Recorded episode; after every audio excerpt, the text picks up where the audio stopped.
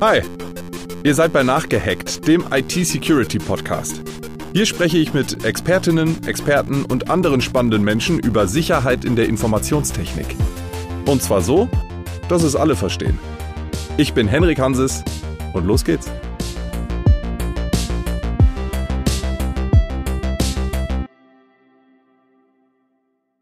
Heute sprechen wir über das liebste Kind der Deutschen. Wir sprechen über das Auto. Ähm, ein gutes Auto, da sind wir uns vielleicht einig, sollte sicher sein. Es soll ausreichend Knautschzone haben, Airbags, intakte Gurte, schön wären auch ABS, BAS, ESP, ein toter Winkelassistent, ein Spurassistent, ein Lichtassistent, ein Nachtsichtassistent und für den das braucht, eine Berganfahr- und Bergabfahrhilfe.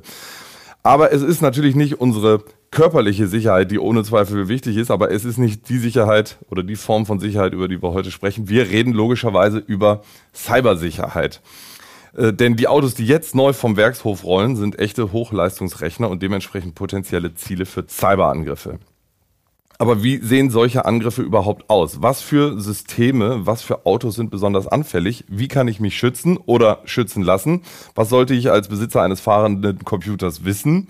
Wo kann ich mir helfen lassen? Und ähm, muss ich mir, ich persönlich, mir mit meinem über zehn Jahre alten BMW 1 überhaupt Sorgen machen? Schließlich hat der ein UKW-Radio und das ist als einziges äh, Kontaktmittel zur Außenwelt. Bluetooth hat er nicht und das nervt ziemlich. Also all das bespreche ich jetzt mit Karina Böttcher. Sie hat IT-Sicherheit in Bochum studiert ähm, und ist seitdem tätig im Bereich der Automotive Security. Über Stationen in München und den USA ist sie jetzt gelandet in Stuttgart, wo sie im Januar die Leitung des Product Fields Professional Security Services übernommen hat. Damit ist sie hauptverantwortlich für sämtliche Security-Dienstleistungen bei ETAS, einem international operierenden Anbieter von Automotive Cyber Security. Und damit herzlich willkommen bei Nachgehackt.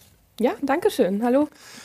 Carina, ähm, wir starten jede Folge, jede Podcast-Folge mit den drei entscheidenden Fragen. Äh, und zwar ist die erste davon, wofür nutzt du deinen Rechner am häufigsten? Tatsächlich, um im Internet zu surfen, ganz klassisch das ist ja fast schon unter ähm, Menschen, die sich äh, professionell mit äh, Security und äh, IT auseinandersetzen, ist ja fast schon ein Bekenntnis. Ja, eigentlich schon. Ich habe keine geheimen Programmieraktionen laufen, äh, keine Hacking-Tools installiert. Ganz normal. Okay. Ähm, woran denkst du zuerst, wenn du den Begriff IT-Security hörst?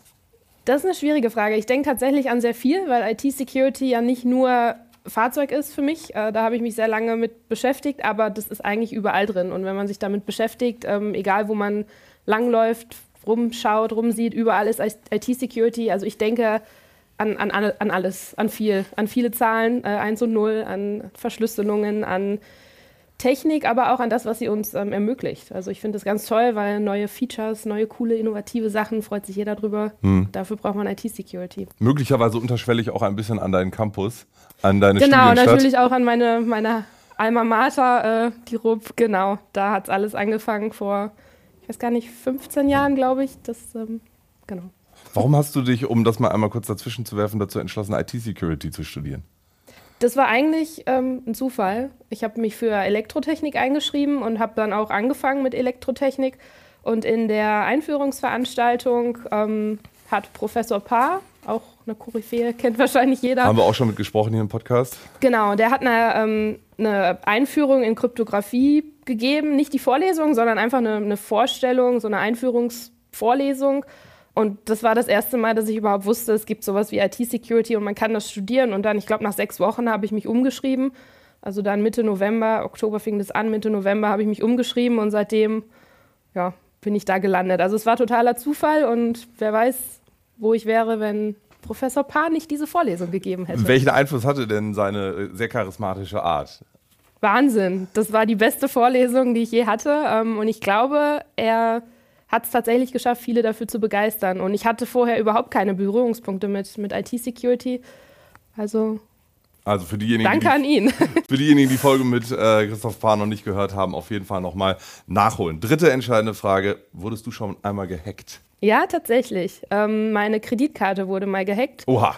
Genau, da habe ich ähm, einen, einen Brief bekommen von meiner Bank, dass die Karte gesperrt ist. Das habe ich gar nicht mitbekommen bis dahin und ähm, dass ich da mal anrufen soll. Und da waren irgendwelche komischen Bewegungen in irgendwelchen asiatischen Ländern und dann haben sie die gesperrt und wahrscheinlich hat irgendjemand aus irgendeinem Webshop meine Daten abgegriffen und wollte die nutzen. Mhm. Es ist nichts passiert, Gott sei Dank. Ich habe eine neue Karte bekommen, damit war das äh, erledigt, aber das ist so, wo ich dachte, ups, ähm, okay. das passiert jedem Mal. Mit einem blauen Auge davon gekommen, davor genau. also auch du nicht gefeit. Äh, Carina, wir sprechen heute über Automotive Security und gerade habe ich ähm, so ein bisschen selbstbemitleidend gesagt, äh, ein über zehn Jahre alter Einser ähm, und der hat wirklich nicht mal Bluetooth, sondern UKW-Radio. Ich bin relativ sicher, was äh, Cyberangriffe betrifft, oder? Ja, ich denke schon. Es kommt immer darauf an, was man so als Cyberangriff tatsächlich bezeichnet. Es gibt natürlich diese uralten Angriffe, was so Chip-Tuning angeht, Tachostand zurückstellen und sowas. Ich bin sicher, das würde wahrscheinlich auch bei deinem Auto gehen. Mhm. Aber die haben natürlich nicht so einen Impact äh, auf Leben, sag ich mal, oder auf, ähm, dass sie da wirklich Schaden anrichten können ähm, wie das neuere Fahrzeuge hätten. Wobei auch da muss man schauen, das hat natürlich schon Impact, wenn man den Motor hochtunt und der ist gar nicht dafür ausgelegt, dass er so, so hochtourig läuft, kann das natürlich auch dann Probleme geben, aber ich würde sagen, das Risiko ist verhältnismäßig gering. Aber das ist dann ja schon dieses klassische physische Tuning. Ne? Also wenn man zum Beispiel den Tacho zurückdreht, da muss man an das Auto ran. Man kann jetzt nicht über ein Netzwerk irgendwie drauf zugreifen, auf, auf meine Kiste. Man, man muss in der Regel direkt an das Auto ran, aber auch das ähm, findet teilweise auf Software-Ebene statt. Also ich würde schon auch als Cyberangriff bezeichnen oder als zumindest in, im Automotive Security-Umfeld gehört es dazu. Und da gibt es sehr ausgefallene Hacking-Tools, die kann man bei eBay bestellen, ähm, in irgendwelchen Foren, die Einschlägen, die man, so Reddit und keine Ahnung was, da findet man das, das kann man bestellen. Verlinken wir in den Show Notes. Genau. da kommt, also das ist sehr professionell, da kommt so ein Kistchen an, da sind Kabel für alle Autos äh, bei, die muss man nur anstecken mit einer, mit einer Anleitung, PDF, hm. Bildern, wie man das wo hinsteckt in den OBD-Port und dann muss man das nur drücken. Also das kann jeder. Kostet paar hundert Euro, also ist nicht die Welt. Ähm, das sind so die ersten, glaube ich, so die ersten Cyberangriffe auf Fahrzeuge. Ah, okay. Insofern all diejenigen, die jetzt ein älteres Auto haben, die nicht mal Bluetooth haben, äh, skippt die Folge nicht. Es könnte durchaus noch das eine oder andere Interessante für euch dabei sein. Wie würdest du Automotive Security definieren? Was ist das für dich? Das ist auf Englisch ein bisschen einfacher als im Deutschen, weil im Deutschen haben wir ja nur dieses eine Wort Sicherheit.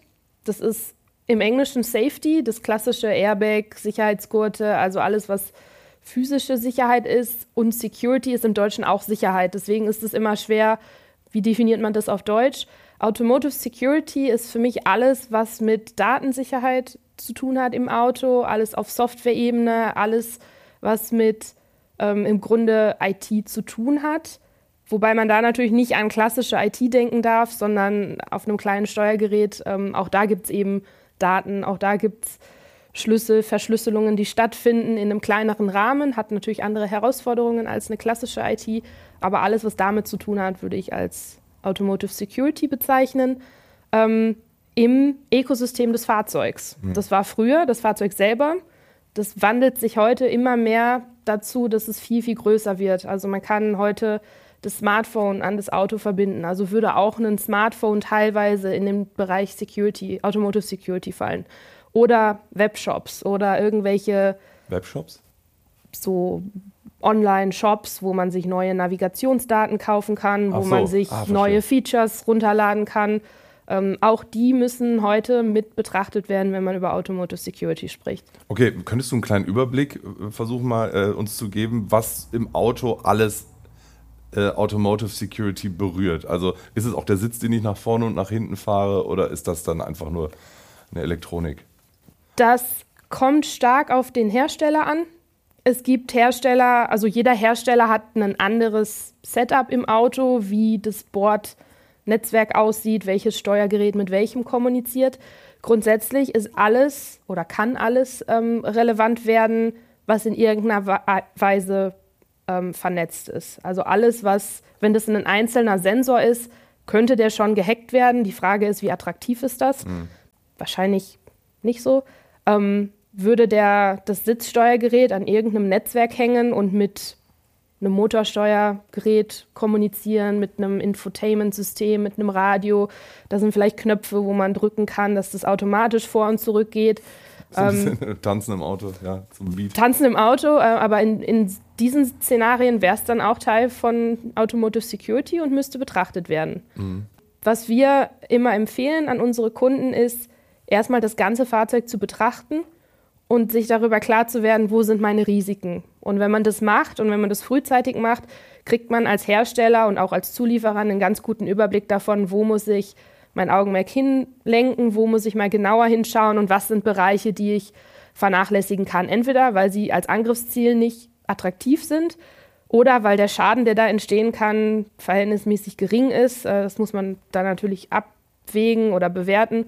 Oder weil der Hacking-Aufwand einfach so exorbitant groß ist, dass das heute keiner machen kann. In der Theorie wäre es möglich, aber ähm, Praxis ist es dann eben nicht relevant, dass man das betrachtet. Mhm. Du hast es gerade schon mal so ein bisschen angedeutet, also äh, ähm, Navigationssysteme, äh, Webshops. Was sind so die sensiblen Bereiche, wo man wirklich tatsächlich als, ich nehme mal an, Autohersteller sind in erster Linie eure Kunden. Ähm, worauf ähm, macht ihr die aufmerksam? Was sind so die Bereiche, wo die ganz sensibel sein sollten, dass die dann auch wirklich safe sind? Die Stand heute, die sensiblen Punkte, das ist alles das, was ins Fahrzeug reingeht von außen oder wieder raus. Also jegliche Verbindung zu Servern für diese Webshops oder die Premium-Hersteller haben ja alle diese Connected Drive Shops, wo man da Sonderfeatures zukaufen kann. Dann kann man in der App gucken, ist meine Tür zu, mhm. kann ich die Standheizung schon mal anmachen. Also alles das, was mit einem mit System außerhalb des Fahrzeugs kommuniziert, sind die Sachen, die zum heutigen Zeitpunkt die sind, die sehr attraktiv sind, weil man klassische Angriffe aus der normalen IT, die es ja seit Jahrzehnten schon gibt, relativ einfach übertragen kann auf das Auto und weil das natürlich ohne Verbindung zum Auto geht. Also da kann man sich auf irgendeine Brücke stellen mit einem Laptop und kann mal gucken, welche Verbindungen gibt es denn da, ohne dass man eben wirklich mit einem Kabel das Auto auf und anstecken und sowas alles. Also alles, was ohne Kabelverbindung geht und ins Auto rein oder raus, sind die, wo man wirklich hingucken sollte. Okay, gibt es tatsächlich Leute, die sich auf die Brücke stellen und äh, sich angucken, was da Auto, für Autos durchrauschen und was man da eventuell abgreifen könnte? Das Weiß ich nicht, die gibt es bestimmt. Ähm, das ist natürlich immer so ein, so ein Schreckensszenario aus Filmen und sowas, ähm, ist aber nicht unwahrscheinlich. Also ob man das heute schon macht, weiß ich nicht. Ich glaube, es lohnt sich Stand heute noch nicht so, weil es noch einfachere Wege gibt. Gerade wenn man diese klassischen IT-Angriffe nimmt, da kann man einfach über den Webshop oder über den Server reinkommen. Mhm. Die Leute wissen, wie man sowas angreift. Also jeden Tag in den Nachrichten taucht irgendwas auf.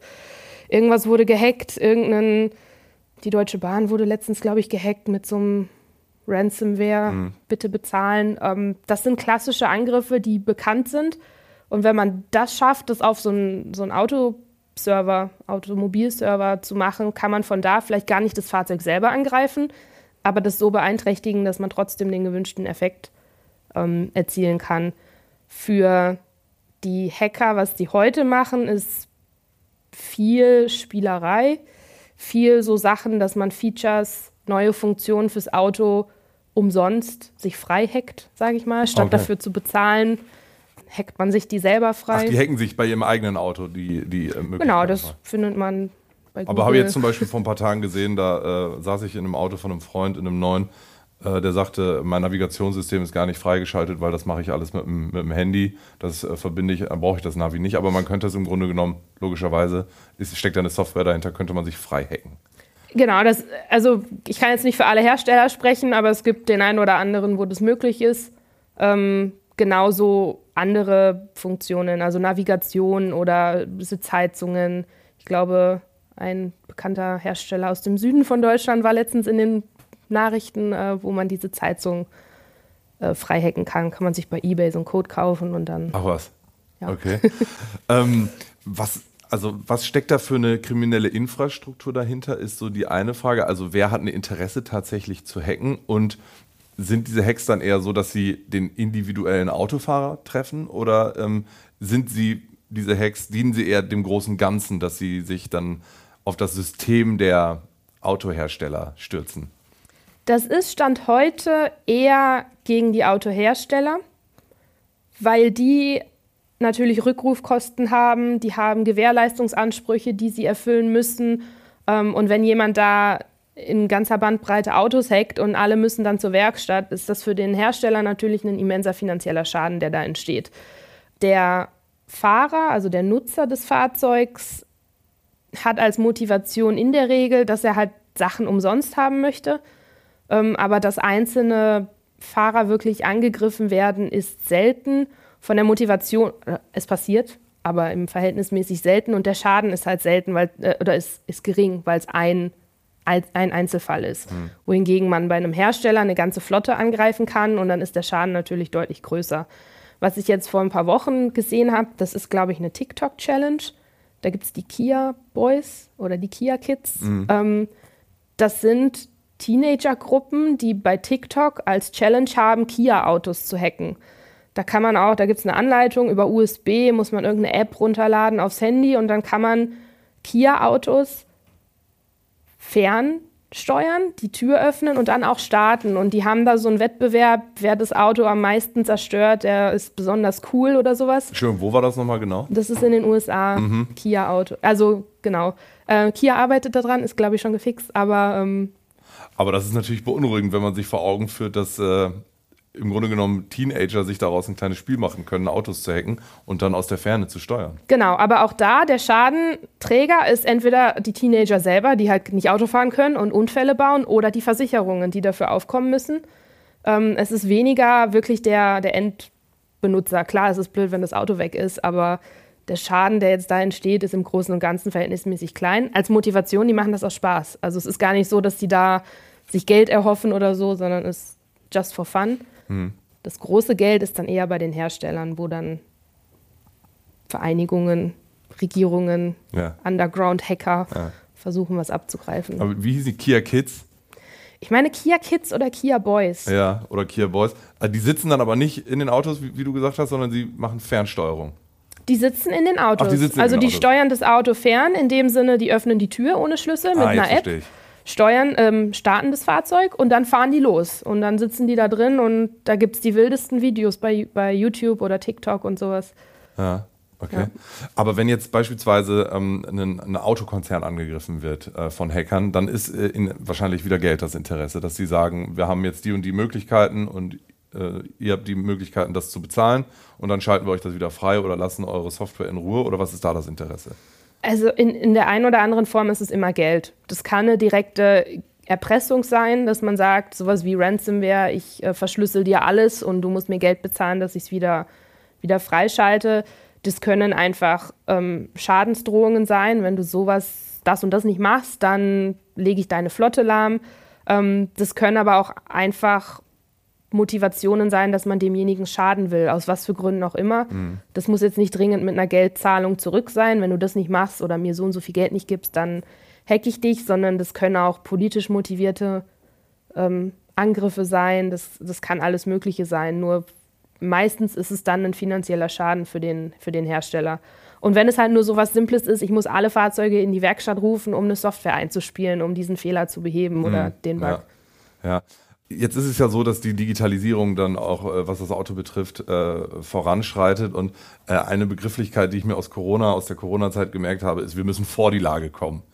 wie würdest du denn momentan so die Situation in Sachen Automotive Security einschätzen? Also würdest du sagen, Hacker immer einen Schritt voraus, wir immer einen Schritt hinterher? Oder ist das, ist das nicht im Grunde genommen so, ähm, etwas, was dieser ganzen Problematik Hacker gegen Leute, die versuchen, Hacken zu verhindern, diesem, dieser Problematik innewohnt, dass die Hacker sowieso immer einen Schritt voraus sind und man darauf reagiert. Also ich habe das Gefühl, es ist ein sehr ausgeglichenes Spiel. Mal ist der eine vor, mal ist der andere vorne. Vor allem auf beiden Seiten gibt es ja auch verschiedene Level. Also es gibt bei den Autoherstellern Premium-Hersteller, die sind ein bisschen weiter, was Security angeht. Es gibt andere Hersteller, gerade auch weltweit gesehen, die sind ein bisschen zurück noch.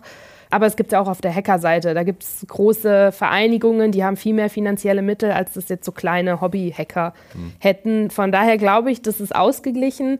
Ähm, insgesamt macht die Automobilindustrie Stand heute einen ganz guten Job. Ähm, klar, immer geht mehr, äh, wissen wir alle, aber ähm, das ist schon ähm, gut, was die machen. Ich glaube, was jetzt in den nächsten Jahren sehr spannend wird, sind diese Veränderungen, die mit dem Software-Defined Vehicle kommen. Also immer mehr Software ins Fahrzeug rein. das ist eine Veränderung, wo sich die Automobilindustrie weg von diesem klassischen, wir entwickeln das drei Jahre, dann wird es produziert und dann ist das Fahrzeug weg, hin zu, auf einmal habe ich ein Fahrzeug auf der Straße, das muss ich 20 Jahre lang in Wartung halten. Mhm. Also wie bei einem Smartphone, dass da kontinuierlich Software-Updates kommen. Ähm, das ist, glaube ich, ein Mindset-Ding, was einige schon begriffen haben, ähm, aber viele tun sich da auch noch schwer. Und das ist jetzt, glaube ich, so ein Wandel, der uns die nächsten Jahre begleitet. Wenn, ähm, wenn du das, einige haben das schon begriffen. Ähm, wir haben das im Vorgespräch so ein bisschen mal angerissen, ähm, ohne da jetzt konkret äh, Namen von dir hören zu wollen. Gibt es Autohersteller, die tatsächlich ähm, das Game so ein bisschen besser verstanden haben, wenn es darum geht, ihre Autos zu schützen und andere, die dann wirklich so ein bisschen hinterherhinken? Also, wie gesagt, keine Namen, aber hast du direkt welche im Kopf, wo du sagen willst, Freunde, da ja, natürlich. Euch, ähm. euch, die Kia-Gang steht auch bald vor eurer Tür und steuert euch die Autos durch die Gegend. Ja, also natürlich gibt es die, die das ein bisschen besser machen. Es gibt andere, die sind da noch nicht so weit. Ähm, da fallen mir auch welche ein. Es geht aber auch viel um, um diesen Mindset-Shift Richtung, eine klassische Autoentwicklung ist langsam. Das ist extrem langsam, das ist viel Hardware. Also bis man so ein Steuergerät entwickelt hat, das dauert Jahre. Und dieser, diese Softwareentwicklung, die jetzt kommt und im Fahrzeug immer, immer mehr wird, die ist halt viel, viel schnelllebiger. Und so einem 50-jährigen Ingenieur zu erklären, hey, das, was du die letzten 20 Jahre gemacht hast, das machst du jetzt mal dreimal so schnell. Und in Software, das ist halt ein Mindset-Shift, glaube ich, der, der einfach dauert. Wenn man die Security mal außen vor lässt, jeder kennt so einen Hersteller wie Tesla. Hm. Die haben das drauf, die sind extrem schnell, die innerhalb von Tagen können die einen Fix ausrollen bei klassischen Also das heißt, fix ausrollen heißt, wenn da irgendein, irgendeine Es passiert irgendwas, ist. genau. Ich meine, Tesla alle Nase lang sind die in den Nachrichten, weil irgendwas nicht funktioniert oder irgendwo was aufgetaucht ist. Die oder haben weil der Chef Twitter kauft. Oder das, genau. Die sind aber relativ schnell dabei, das zu beheben, was auch immer das ist. Das kann ein Softwarefehler sein, das kann wirklich ein, Angriff sein, der möglich ist. Innerhalb von ein paar Tagen, in der Regel, haben die das ähm, gelöst und ausgerollt in die Fahrzeuge klassische Autohersteller tun sich damit noch extrem schwer. Warum? Weil das in den Prozessen nicht so verankert ist. Da gibt es dann die, also die kommen alle aus dieser Safety-Ecke. Safety wird getestet bis zum Erbrechen. Wenn das Auto auf die Straße geht, dann muss sicher sein, dass der Airbag aufgeht. Dass das Auto nicht losfährt und bremst. Wenn da irgendein Bit sich mal umdreht, was ja passieren kann. Was heißt das? Also Steuer, Steuergeräte im Fahrzeug sind programmiert. Ähm, wenn da irgendwie durch einen technischen Defekt in, dem, in der Hardware irgendwas nicht so funktioniert, wie es funktionieren sollte, dann darf das Auto nicht stehen bleiben. Das muss trotzdem Safety sicher sein. Der, der Anschnaller, dass der nicht, also wenn man da dran zieht, ne, dann hängt der fest. Mhm. mhm. Das wird getestet bis zum Erbrechen. Das mhm. geht bei Software aber nicht. Und das geht auch bei Security nicht. Ich meine, alle, die an der Uni, Uni sind oder sich damit beschäftigen, 100% Security gibt es nicht. Aber 100% Safety ist ein Ziel, was in der Automobilindustrie angestrebt wird. Und dieser, dieser Wechsel oder dieser Schwenk in der Denkrichtung, dass man das, man muss akzeptieren, dass das Fahrzeug, was auf die Straße geht, nicht 100% durchgetestet wird. Mhm. Von der Softwareseite her. Die Hardware natürlich schon. Und das ist neu. Das, das haben die nie gemacht. Und auf einmal sagt man denen, oh, äh, wie, aber wir haben ja diese Zeile Code noch nicht getestet und das haben wir auch noch nicht gemacht. Das ist nicht managebar und das muss man akzeptieren und das dauert. Würdest du sagen, dass die, ähm, ich sag mal, konventionellen Autobauer äh, ein bisschen was lernen könnten von Tesla? Also, auf jeden Fall, ja. ja. Also das ist ein, ein Geben und Nehmen. Ich glaube, dass die klassischen Hersteller viel von Tesla lernen können oder von den Teslas dieser Welt was sie ja auch tun. Also da bewegt sich viel. Andersrum können auch die neuen Hersteller, die neuen Teslas dieser Welt viel von den klassischen Autoherstellern lernen. Also Qualität und sowas, Qualitätsprozesse und wirklich dieses deutsche, wir haben da ein Checklist und das und das und das. Und das, ich meine, nicht, nicht umsonst haben die Autos eine sehr gute Qualität heute. Mhm. Ähm, da können auch die neuen Hersteller viel lernen. Also ich glaube, so das Beste aus beiden Welten wäre perfekt. Aber das ist auch nicht über Nacht, also das dauert. Du hast jetzt ein paar Mal ähm, Software gesagt. Ähm, ist es eine Sache, die sich tatsächlich klar ist? Also Hacking, das findet natürlich immer auf, äh, Software-Ebene statt, aber gibt es irgendwelche Kontrollelemente, die in Autos drinstecken, ähm, bei denen man sagen kann, das Gerät hier ist für die Virenabwehr zuständig oder ähm, muss man sich das wirklich nur auf sozusagen auf dieser Metaebene vorstellen? Es gibt in jedem Steuergerät ähm, Mechanismen, die für die Security zuständig sind. Das ist nicht immer ein Virenscanner. Es gibt so eine Art Virenscanner für Autos. Ähm, wir nennen das eher ähm, Intrusion Detection Systeme, ähm, die einfach entweder schauen, ist irgendwas komisch. Also die, die wissen, wie soll die Kommunikation aussehen im Fahrzeug. Wenn die anders aussieht, dann melden die sich. Es gibt aber auch andere Mechanismen, wie zum Beispiel diese Hardware-Security-Module, die man auch in einem iPhone hätte. Also da gibt es ja jetzt so einen sicheren Ordner. Auf Android gibt es das auch und im iPhone hat der ein oder andere vielleicht schon mal gesehen, wo man besonders private Fotos speichern kann oder. Das musst du mir gleich mal bitte zeigen. Genau, kann ich mhm. gerne machen. Mhm. ähm, oder Passwörter werden da gespeichert. Und sowas gibt es auch im Fahrzeug, wo dann besonders sichere Sachen abgespeichert werden, die dann nochmal speziell abgesichert sind, dass man da nicht einfach auslesen kann, dass das ähm, nur Leute können, die Vertragswerkstätten oder die halt beauftragt wurden, das zu tun. Mhm. Ähm, und es gibt halt verschiedene Ebenen. Ist natürlich auch eine Kostenfrage. Im Auto, jeder oder viele Leute sind dann das große Infotainment-Paket für 5000 Euro. Das wollen sie haben, aber würde jemand ein Security-Paket für 5000 Euro in der Autokonfiguration einbauen? Ich weiß nicht. Weil man sich so denkt, passiert schon nichts. Weil man sich vielleicht denkt, es passiert nichts, aber ich persönlich setze es auch voraus, dass nichts passiert. Hm. Also ich würde jetzt auch nicht extra für einen Airbag bezahlen, weil ich, wenn ich mir ein Auto kaufe, dann setze ich voraus, dass es drin. Und wenn es nicht drin ist, dann kaufe ich das auch nicht. Hm. Welche Rolle spielt denn IT-Sicherheit ähm, für dich selber bei der Entscheidung, welches Auto du kaufst? Ich achte schon drauf. Ich ähm, suche mir jetzt aber nicht das Fahrzeug aus, nach dem wäre es am sichersten. Also die gängigen Automodelle, die man in der westlichen Welt so kennt, die sind alle okay. Die kann man alle guten Gewissens kaufen. Ähm, es gibt Punkte, wo ich schon genauer drauf gucke. Ich habe das im Vorgespräch auch kurz gesagt. Ähm, mein Fahrzeug unterstützt leider keine Android-Verbindung ähm, zum, zum Radio und da gibt es eine Open-Source-App. Hm. Und bevor ich dann sowas installiere und an mein Auto lasse, habe ich schon ganz genau reingeguckt, ähm, wie das so ist, wer da programmiert, wie das geprüft wird. Weil ähm, was passieren könnte? Naja, das, also irgendjemand könnte da was einbauen, eine Funktion. In dieser App, die du dir auf dein Handy lädst und genau, die du das, dann mit deinem Auto verbindest. Genau, das, also ich habe jetzt eine App auf meinem Handy und die kann ich an mein Auto mit Bluetooth verbinden und dann kann ich ganz, ganz normal, wie das auch bei Android Auto oder sowas ist, Spotify und Google Maps und sowas alles in meinem, auf meinem Fahrzeugbildschirm nutzen.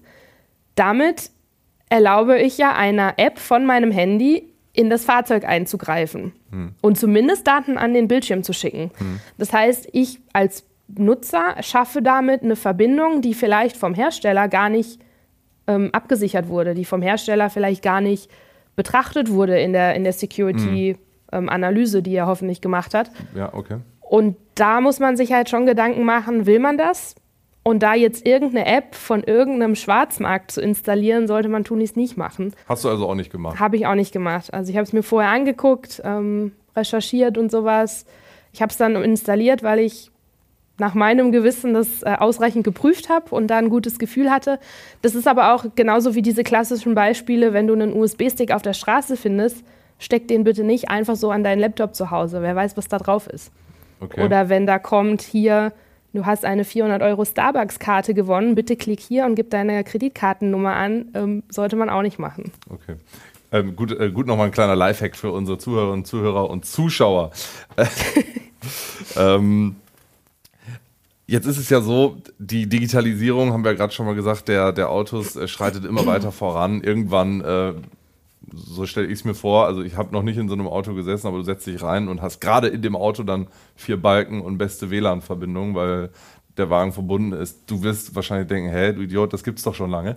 ähm, aber, aber ich habe es halt, wie gesagt, noch nicht erlebt. Es wird ja immer mehr, alles wird vernetzt und irgendwann ist es ja so, dass ähm, ich weiß nicht, ob wir von zehn Jahren sprechen oder von 15, ähm, da sitzt überhaupt niemand mehr am Steuer, sondern wir werden durch die Gegend gefahren, durch irgendwie eine KI. Ähm, welche, welche Herausforderungen kommen denn da auf die Branche zu, durch das autonome Fahren? Also die, das sind mehrere Probleme das, oder Herausforderungen. Das eine ist dieser Mindset, Mindset-Shift. Es muss schneller gehen. Man kann nicht mehr drei Jahre an irgendwas entwickeln und das raussenden, sondern je mehr Funktionen in das Fahrzeug kommen, desto schneller muss man darauf reagieren, weil einfach die Wahrscheinlichkeit höher ist, dass irgendwie ein Fehler drin ist. Das ist eine Herausforderung. Die zweite ist, es wird viel komplexer. Man muss ähm, das Fahrzeug betrachten als Security-Plattform, ähm, aber eben, wie ich das vorhin auch schon sagte, alles, was drumherum ist. Also das ganze Ökosystem von so einem Fahrzeug wird größer. In meinem Beispiel jetzt, ich habe mein Handy daran angeschlossen. Damit gehört das Handy und mindestens diese App mit in die Security-Betrachtung von einem Fahrzeug rein. Irgendwelche Server gehören dazu, die Cloud wird dazu gehören. Die muss man mit betrachten. Und heute war das immer nur das Fahrzeug als geschlossenes System es wird halt immer offener. Und je offener das wird, desto mehr muss man mit betrachten.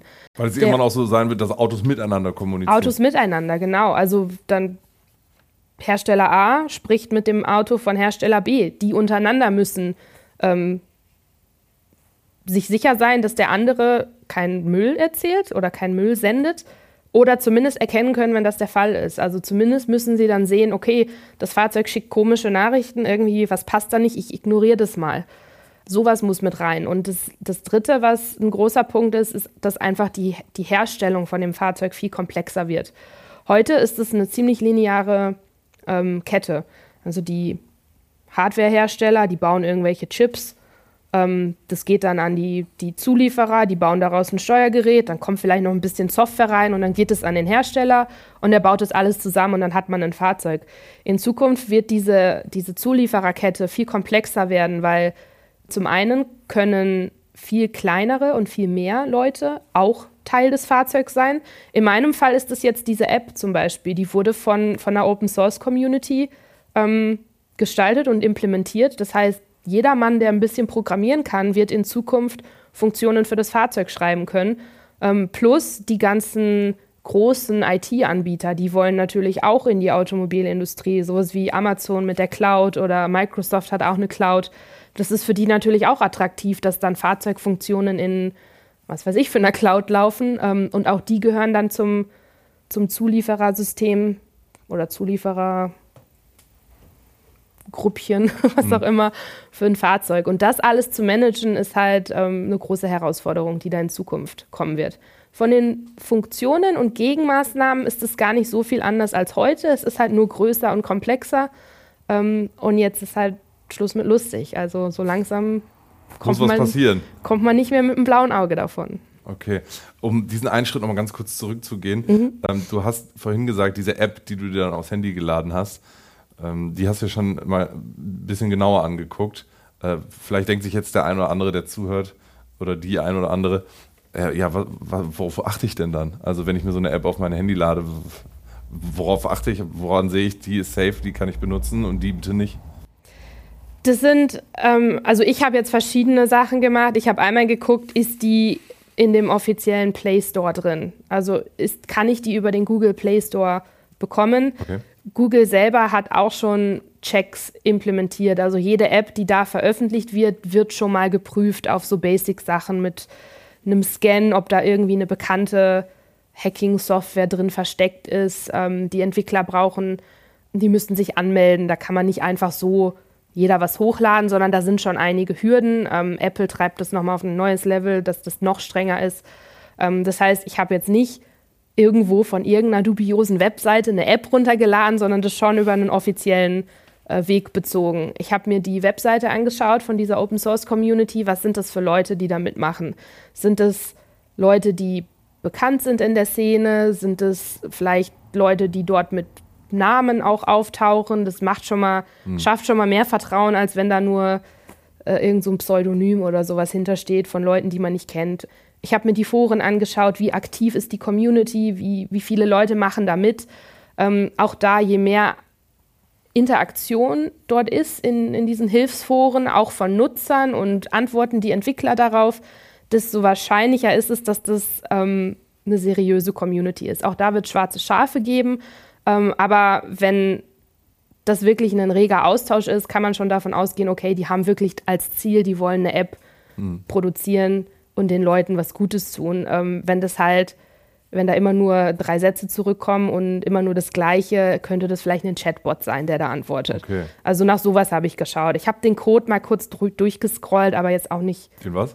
Den Source Code kann ja. man sich angucken. Ähm, also die, die Programmierzeilen der App hm.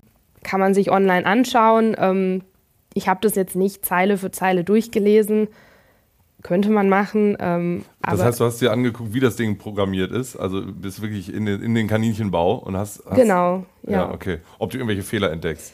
Nee, so zwischen, tief bin zwischen ich. Nullen und nee, Einsen. Nee, so tief bin ich nicht rein. Ähm, auch das könnte man machen. Das bieten wir als Dienstleistung zum Beispiel an, dass wir das für, für Hersteller machen.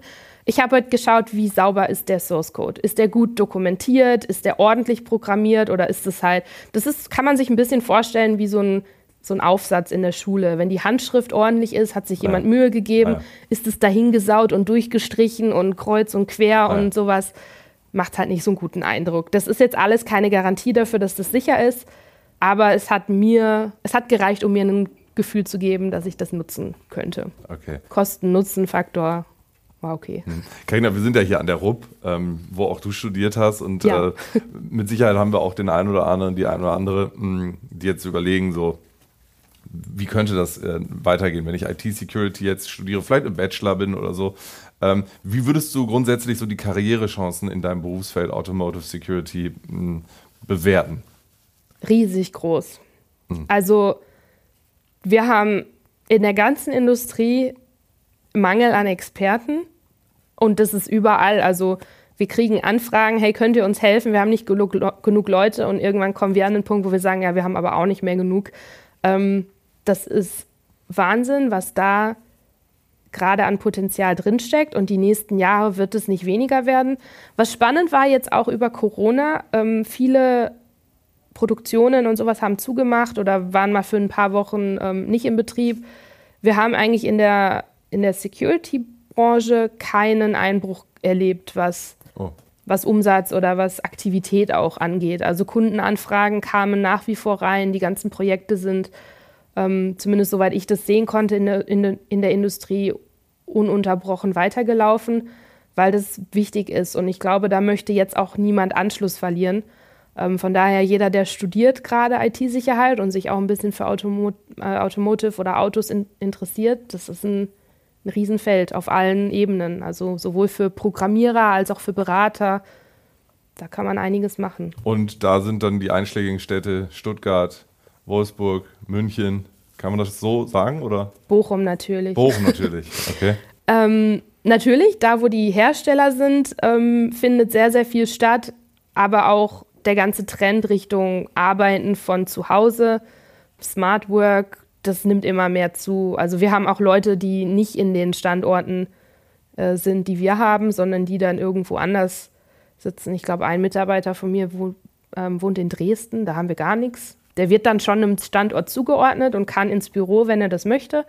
Ähm, aber es kann sich heute auch eigentlich keiner mehr leisten, nur noch Leute einzustellen, die genau da wohnen, wo man ein, Büro hat, sondern egal, wo das Talent ist, wir nehmen es. Also was wir verstanden haben, das ist auf jeden Fall eine Branche mit Zukunft, offenbar auch äh, für Arbeitnehmerinnen und Arbeitnehmer ziemlich attraktiv. Und es ist auf jeden Fall, Karina, ein total spannendes Feld. Und ich danke dir vielmals, dass du uns das näher gebracht hast. Eine letzte Frage habe ich noch, unsere Takeaway-Message. Was wäre deine persönliche Handlungsempfehlung für die Zuhörerinnen und Zuhörer in Sachen IT-Security? Meine Handlungsempfehlung ist ähm, Awareness. Das heißt, wirklich im Hinterkopf zu haben, es kann was passieren. Es muss nicht, aber die klassischen Sachen. Ja, ein Passwort mit 30 Zeichen und einem Sonderzeichen und einem Großbuchstaben ist super nervig. Ähm, aber Admin 123 ist auch nicht gut. Ähm, so Sachen wie USB-Sticks nicht einfach anstecken, wenn man nicht weiß, wo die herkommen. Dubiose Links bitte nicht anklicken. Ähm, dass man einfach im Hinterkopf hat, ähm, nicht jeder hat immer die ernsten Absichten. Gerade im Internet, wo viel anonym ist, wo man nicht unbedingt immer weiß, wer das ist, äh, einfach darauf achten. Und ich glaube, dass in den letzten Jahren, auch vor allem seit ich angefangen habe zu studieren, diese, dieses Bewusstsein sehr, sehr viel besser geworden ist. Ich glaube trotzdem, dass wir da noch, ähm, noch weitermachen müssen und nie aufhören müssen, weil die Hackhammer hören auch nicht auf. Das heißt, die kommen immer wieder um die Ecke mit ähm, kreativen Ideen. Und wenn man da ein bisschen sich Gedanken macht, ist das plausibel oder nicht, ähm, wäre das, glaube ich, das Beste, was der IT-Sicherheit passieren kann. Carina Böttcher von ETAS, herzlichen Dank für den Besuch bei Nachgehackt. Dankeschön, gerne. Das war Nachgehackt, der Podcast zu IT-Security. Präsentiert von Cube5 und dem Exzellenzcluster CASA am Horst Götz Institut für IT-Sicherheit. Sowie der FISEC GmbH in Zusammenarbeit mit der Bochum Wirtschaftsentwicklung und Eurobits. Ihr wollt keine Folge mehr verpassen? Dann klickt den Abo-Button bei Spotify, Apple Podcasts und überall da, wo es sonst noch Abo-Button gibt. Und ansonsten gilt, passt auf, wo ihr hinklickt.